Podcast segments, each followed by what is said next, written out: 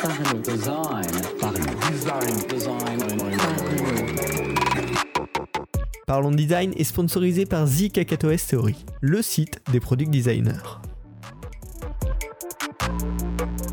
Salut, c'est Romain Pinchna, bienvenue dans Parlons Design. Aujourd'hui, je vais vous parler un petit peu de l'OTI.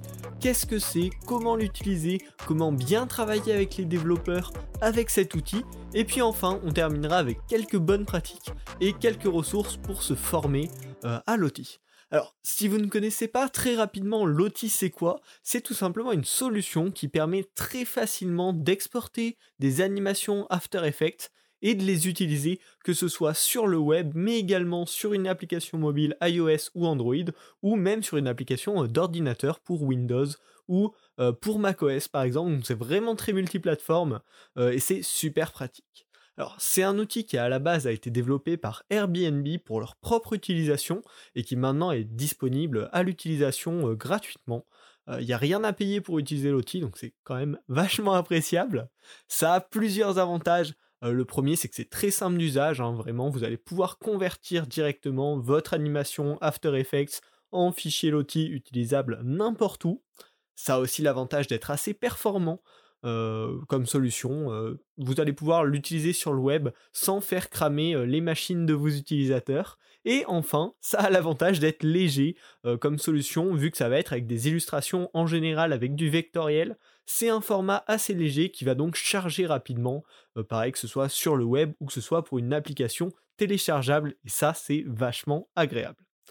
Un petit avantage complémentaire, euh, c'est que c'est assez utilisé quand même aujourd'hui, donc il y a une bonne communauté derrière. Vous pourrez assez facilement trouver une réponse à vos problèmes si vous, jamais vous en rencontrez. Donc ça, c'est toujours un petit plus. Hein. Des solutions qui sont très utilisées ont toujours cet avantage du fait de pouvoir trouver du soutien, pouvoir trouver de l'aide quand on a un problème.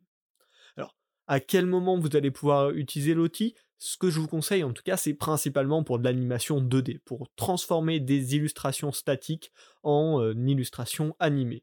Donc ça va être tout simplement bah, peut-être sur une landing page ou sur une page produit, animer une petite scène d'illustration pour donner de la vie, pour ajouter des petits détails, pour donner du mouvement aussi, ça peut être vachement intéressant, ça peut donner une vraie personnalité. Ça peut être aussi juste utilisé pour des petites animations euh, dynamisantes. Euh, des, petites, euh, des petites interactions, des petits mouvements qui montrent que le site n'est pas statique. Mais aussi, un dernier cas d'usage, en tout cas de ceux auxquels j'ai pensé, vous pouvez peut-être en imaginer, en trouver d'autres, ça va être pour améliorer des interactions, avec des boutons, avec des petites zones cliquables. On parle notamment souvent, quand on parle de Loti, du petit bouton cœur de Twitter qui des fois a des animations un petit peu spécifiques, très sympas. Euh, ben ça, apparemment, il semblerait que ce soit fait avec Loti. Euh, et donc voilà, c'est rajouter de l'interactivité dans, dans plein de petits détails euh, sympas euh, qui, voilà, donnent vraiment vie au produit. Alors comment ça marche l'outil Là, vous êtes motivé, vous dites c'est génial, c'est ce que je veux intégrer, j'en ai besoin, ça répond à ma problématique. C'est assez simple finalement. Vous allez dans un premier temps devoir créer votre illustration de base. L'idéal par contre c'est de bien la construire dans sa version finale parce qu'ensuite il faudra passer à l'animation euh, et ce sera plus compliqué de rechanger des choses une fois que vous avez fait l'animation. Donc construire euh, votre illustration dans Illustrator de préférence. Ensuite on va devoir passer sur sous After Effects. Donc c'est un produit Adobe, la liaison entre les deux est pas mal. Donc vraiment je vous recommande Illustrator, mais normalement vous pourrez potentiellement aussi importer euh, des créations faites dans d'autres logiciels. Ensuite, donc vous allez importer tout ça dans After Effects, vérifier que ça marche bien, puis créer votre animation comme d'habitude. Euh, donc faut faire attention d'utiliser bien les fonctions supportées par l'outil. Certaines fonctions un petit peu avancées ou complexes ne sont pas exploitables. Donc faire gaffe à ça, mais créer sa petite animation. Et puis ensuite, ça va être relativement simple. Hein. Il faut installer le plugin Body Moving qui est gratuit sur After Effects, exporter son animation. Donc en quelques clics, hein, c'est le plugin qui fait absolument tout. Et ensuite, vous allez récupérer un fichier JSON en sortie euh, donc fichier, euh, un format assez classique que vous allez pouvoir importer sur l'application, sur le site web que vous développez par la suite. Euh, donc c'est vraiment un flow vachement simple. Hein. Si vous faites déjà toutes ces animations sur After Effects, c'est utiliser un plugin pour le transformer en fichier utilisable sur le web ou sur une application. C'est extrêmement simple. Donc voilà, on voit qu'il n'y a pas de souci à ce niveau-là. Maintenant, comment est-ce qu'on peut ajuster ça pour travailler au mieux avec les développeurs sur un projet?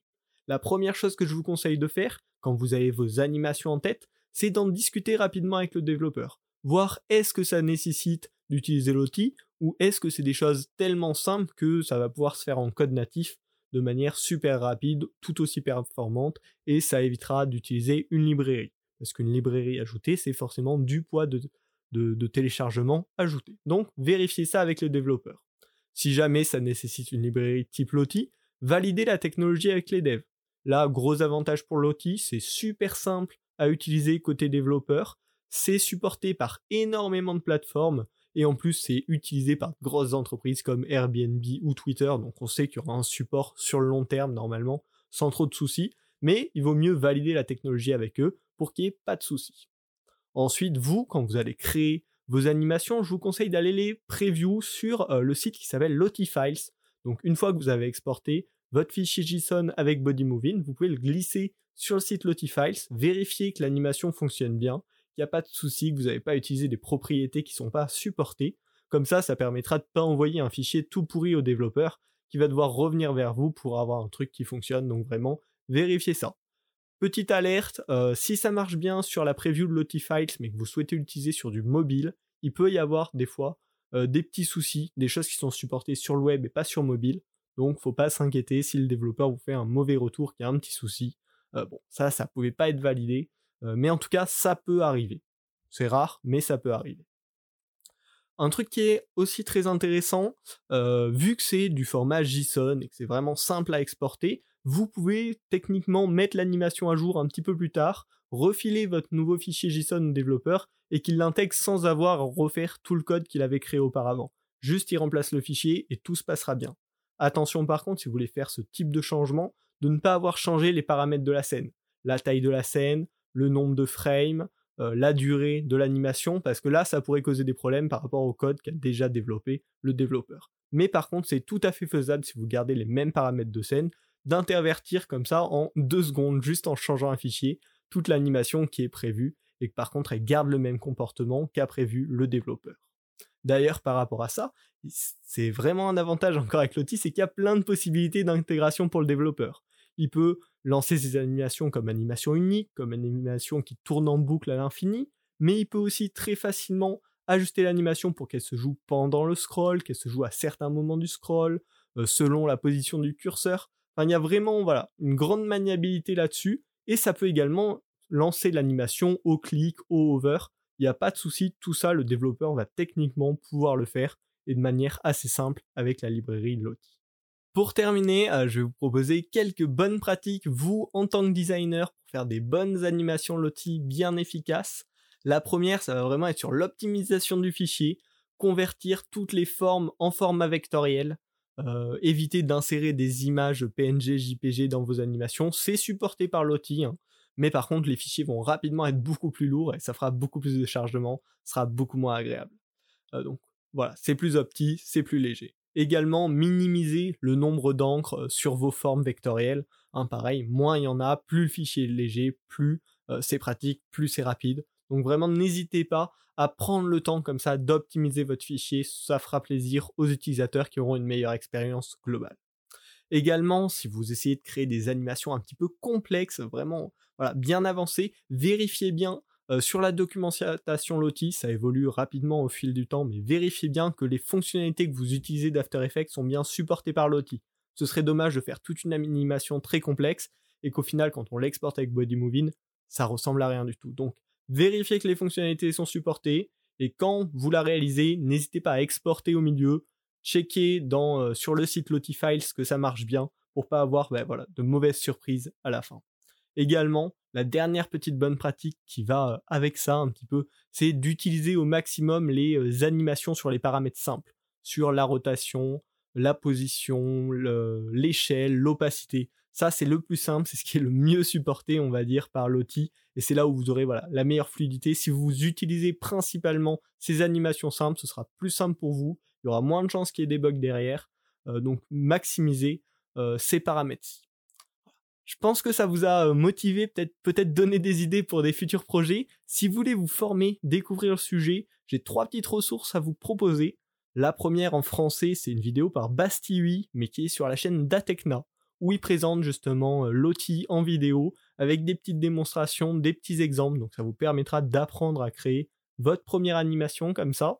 Si vous êtes à l'aise en anglais, euh, il y a une vidéo que moi j'ai suivie qui est assez détaillée d'ici Rocket. Le lien sera en description. Une vidéo de 40 minutes où elle monte sur justement une illustration un petit peu complexe avec une animation un petit peu complexe vraiment de A à Z, comment elle la crée, comment elle l'intègre. Donc là, ça vous fera un tuto bien complet euh, pour comprendre comment utiliser l'outil de A à Z. Donc n'hésitez pas. Et enfin, sur le site lotifiles.com, il y a une section Apprendre, Learn, euh, qui euh, vous permettra d'accéder notamment à deux tutos pour bah, justement apprendre à utiliser l'outil avec le plugin BodyMovie. Voilà, J'espère que cet épisode de Parlons Design vous aura plu, vous aura ouvert de nouvelles idées, euh, de nouvelles portes. Si c'est le cas, n'hésitez pas à le noter sur votre plateforme de podcast préférée. Moi, ça me fait vachement plaisir d'avoir vos commentaires, ça permet d'améliorer le référencement.